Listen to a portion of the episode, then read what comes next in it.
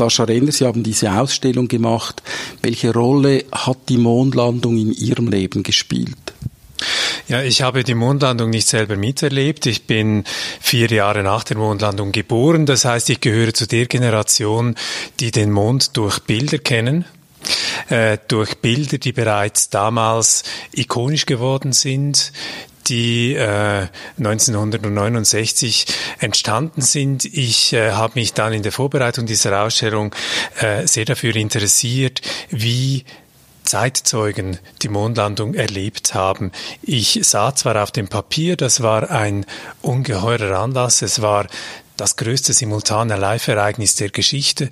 600 Millionen Menschen verfolgten die Mondlandemission von Apollo 11. Es gab riesige Public Viewings, dazumals schon in New York im Central Park, in London, Trafalgar Square, die meisten natürlich zu Hause vor den Fernsehbildschirmen.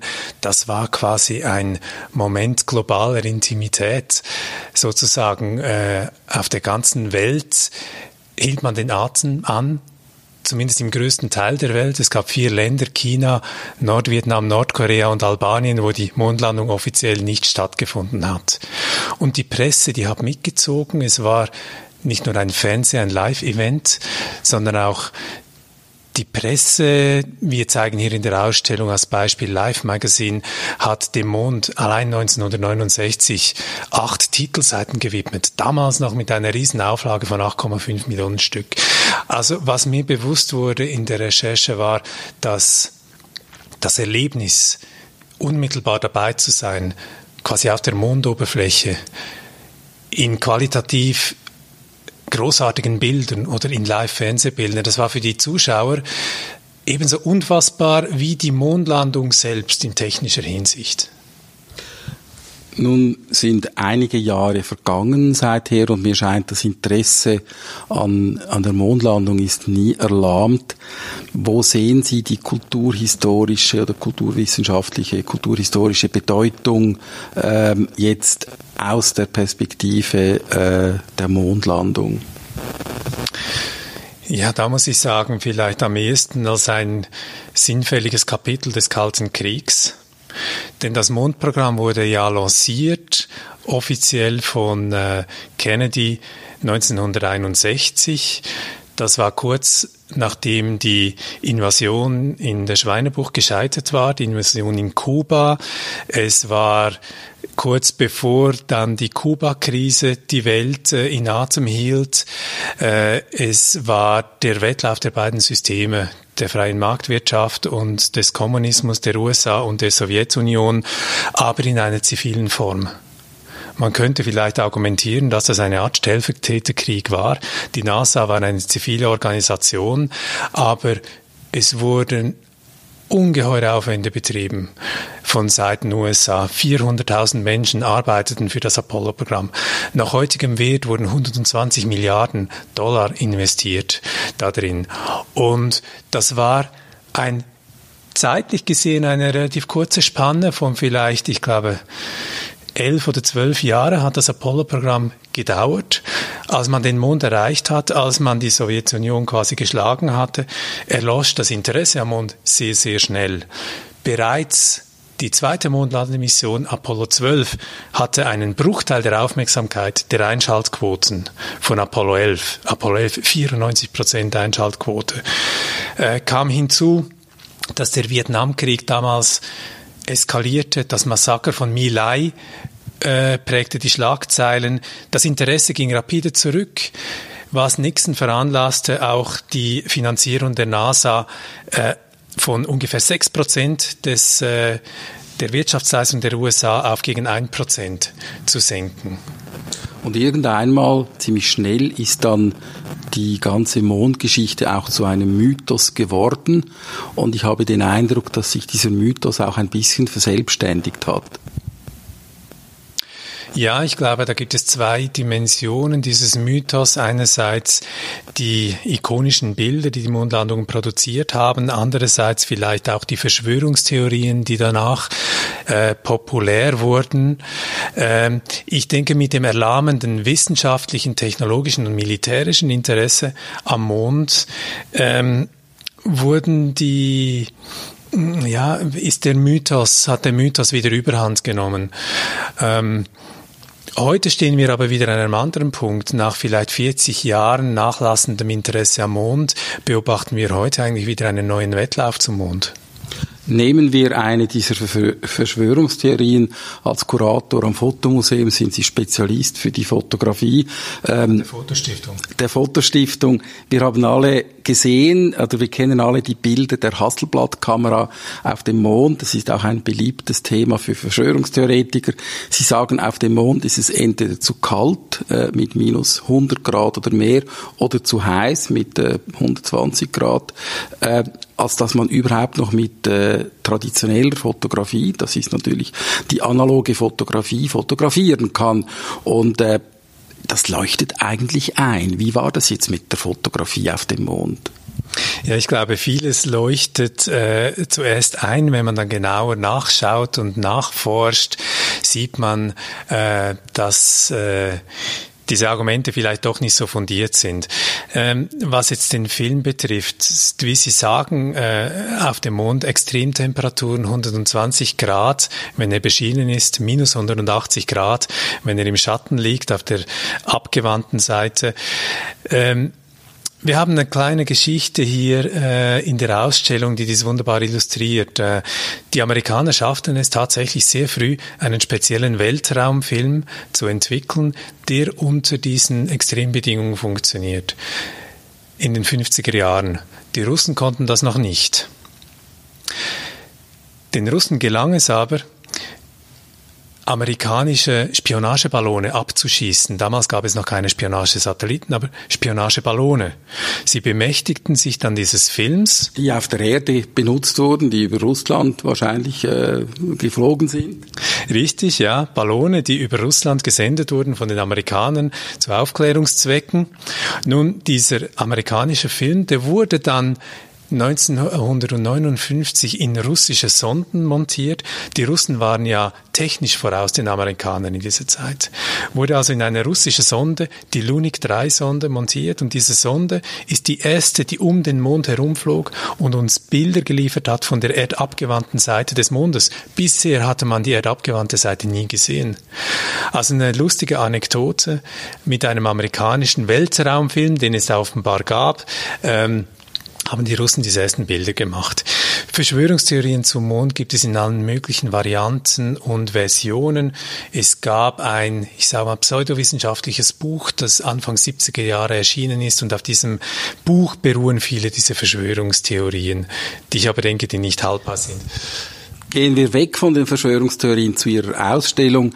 Wenn ich das richtig sehe, dann hat es wie verschiedene, ähm, es gibt Arbeiten, die aus ganz verschiedenen äh, Perspektiven diese Mondlandung beschreiben. Es beginnt bei Medienzeugnissen einer Reportage aus der Schweiz Illustrierten aus dem August 1969. Was war das Sensationelle an dieser Reportage? Weil es waren ja letztlich die Bilder der NASA, die da eins zu eins äh, abgefeatured wurden.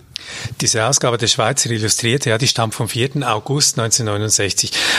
Und die Apollo 11 Mission, die endete am 24. Juli. Also es war die erste Ausgabe quasi nach der Mondlandung.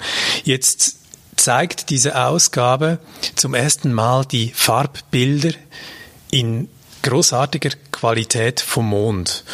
Die ganze Geschichte handelt davon, wie umständlich es war, zu diesen Bildern zu kommen. Diese Ausgabe der Schweizer Illustrierten vergegenwärtigt eine Zeit, in der Bilder nicht einfach digital überall verfügbar waren, sondern in der Redaktionen noch wetteiferten um den Erstabdruck und diese Bilder teilweise physisch beschaffen mussten. Der Reporter der Schweizer Illustrierten, der harrte aus in Houston mehrere Tage. Die Freigabe der Bilder durch die NASA wurde angekündigt, wurde verschoben. Schließlich wurden diese Bilder den Journalisten ausgehändigt. 5000 Journalisten warteten auf diese Bilder, hatten ihre Flüge, ihre Privatflüge gebucht. Der äh, Reporter der Schweizer Illustrierten schnappte sich dann ein Taxi, das ihn in einer, Zitat, halsbrecherischen Fahrt zum Flughafen in Houston brachte. Dann von New York ging es mit dem Flugzeug nach London. In London war der Swissair-Kurs nach Kloten überbucht. Dann war der Verkehr Verkehrsraum war auch noch überlastet. Schließlich kam er dann an, mitten in der Nacht und verspätet in Zürich, wurde abgeholt vom Chefredaktor und vom Grafiker, der dann eine Nachtschicht äh, machte, um diese Bilder in die Ausgabe zu bringen.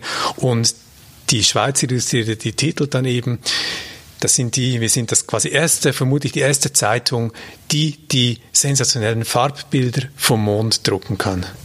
Eine Geschichte aus der analogen Zeit, bevor die Bilder millionenfach äh, pausenlos auf unsere Geräte flitzen und wir uns fragen müssen, äh, was ist dann wirklich wichtig. Also genau das Umgekehrte. Vom heute es gibt eine zweite Arbeit, die ich auch zu den dokumentarischen Arbeiten zähle, und zwar ist es ein eigentlich ein wissenschaftliches Zeugnis. Es ist nichts anderes als eine Reihe, vielleicht 20 oder 30 kleine Quadrate, die unterschiedlich grau erscheinen. Und äh, Sie haben mir selber gesagt, man hat zuerst nicht genau gewusst, was es ist. Und es scheint nun ein Ankauf zu sein, eines, äh, einer fotografischen Arbeit mit Bildern, die von einer Sonde der äh, NASA gemacht wurden. Was ist das genau? Ja, das geschieht manchmal, dass man im Depot, im Archiv äh, äh, auf, Expo, auf, auf Werke stößt, äh, die, man, äh, die man vielleicht nicht beachtet hat. In diesem Fall handelt es sich tatsächlich um eine Rarität. Es ist nämlich ein Bild, ein Mosaikbild äh, der Surveyor-Sonde. Das Besondere an diesem Bild ist, dass es die erste Aufnahme überhaupt ist, aus einer menschlichen Perspektive, als ob ein Mensch auf dem Mond stehen würde. Das heißt, man sieht den Mondhimmel, man sieht den Mondhorizont und man sieht im Vordergrund äh, den Mondboden und man sieht den dramatischen Schattenwurf dieser Sonde. Nun, diese Surveyor-Sonden, die wurden 1966 und 67 von den Amerikanern zum Mond geschickt, um zu die weiche Landung einzuüben. Denn bisher wusste man nicht, man befürchtete, die Astronauten würden im Mondstaub versinken, wenn sie landen würden. Also sendet man zuerst Sonden auf den Mond und versuchte diese weich zu landen. Es gab ja vorher so harte Landungen. Zum ersten Mal Lunik 2, eine russische Sonde 1959, die zerschellte auf dem Mondboden, sendete aber vorher Daten. Nun diese Surveyor-Sonde, Surveyor 1 war die erste amerikanische Sonde, die weich landete und die aus einer menschlichen Sicht quasi diese Bilder machte. Und Sie haben Originaldaten, also Sie nicht nur Daten, sondern eben eine Originalarbeit äh, mit den wissenschaftlichen Resultaten dieser Sonde. Ist das nicht erstaunlich, dass so etwas überhaupt auf den Markt kommt? Ja, das ist ein großes Rätsel. Ich habe versucht herauszufinden, wie, unter welchen Umständen. Wir haben einen Stempel hinten auf dem Bild einer Pariser Galerie, die bekannt dafür ist oder war, dass sie auch Ephemera und eben vielleicht etwas kunstferne oder Spezialinteressen betreffende Artefakte verkauft. Wie diese Galerie zu diesem Stück gekommen ist, kann ich nicht sagen. Ähm, es ist auch gerahmt wie ein Kunstwerk, deswegen war für uns auch der Status nicht klar. Hat das eine künstlerische Autorschaft? Ist das ein wissenschaftliches Bild? Also eine, eine spannende Geschichte eigentlich. Ja, eine, eine spannende Geschichte, wie man sich's wünscht. Ein geheimnisvolles Werk, das sich entpuppt als Rarität, als der erste Blick eines Menschen auf dem Mond. Und es gibt immer noch einige ungelöste Fragen. Ich habe mich mal in Verbindung gesetzt, auch mit dem NASA. Es gibt eine Abteilung für, für Bilder und warte noch auf eine Antwort. Vielleicht kann man mir da weiterhelfen.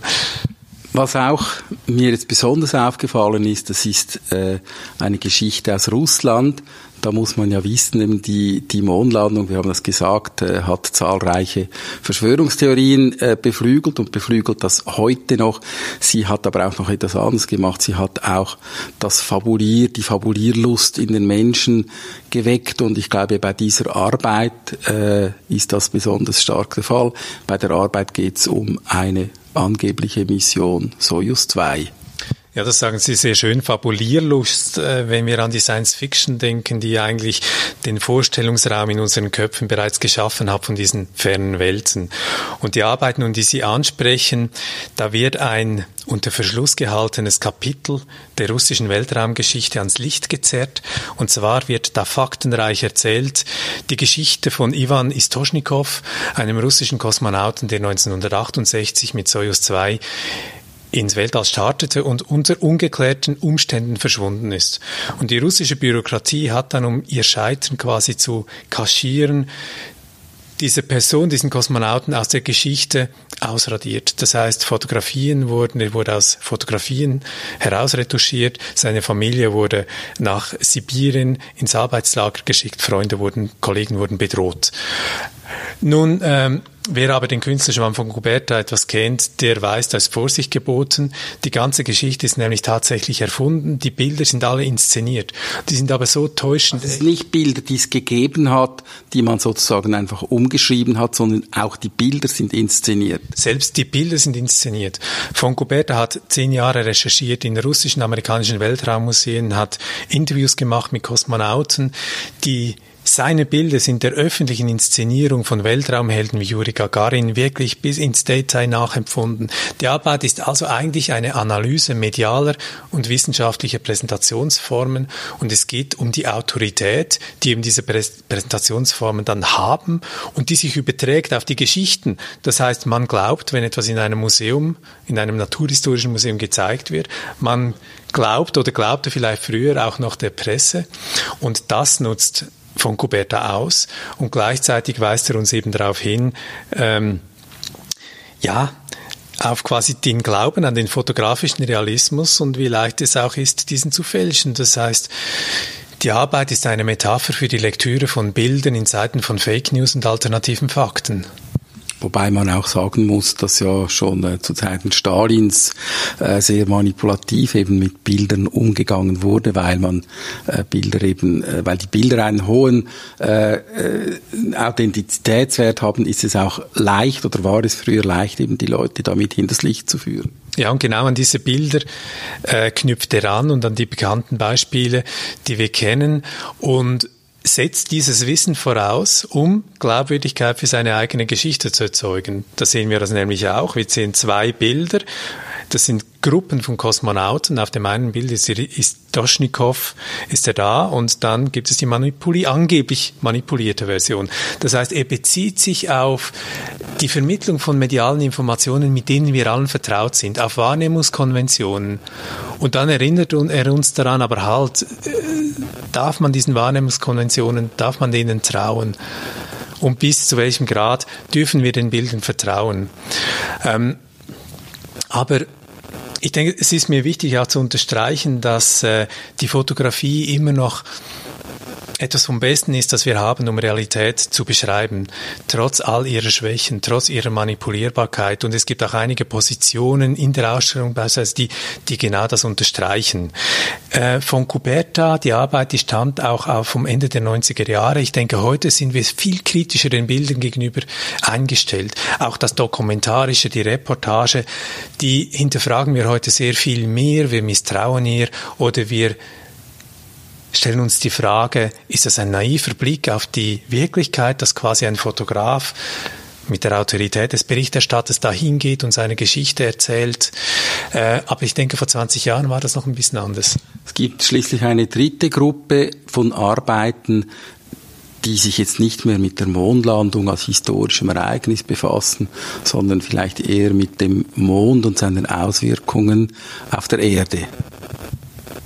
Ja, es gibt äh, Künstlerinnen und Künstler wie Daniela Kaiser aus Zürich, die äh, sich mit der spürbarsten Einwirkung des Mondes auf unseren Planeten beschäftigt. Und das sind die Gezeiten. Sie hat ein halbes Jahr in London verbracht und dort hat die Themse einen Tidenhub von bis zu sieben Metern.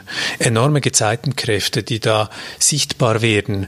Und sie hat dann diese Areale betreten, die bei Ebbe freigelegt werden, wo die Fundamente der Stadt quasi zum Vorschein kommen und auf was sie da gestoßen ist, ist ganz ungeheuer, von unverschämter Schönheit.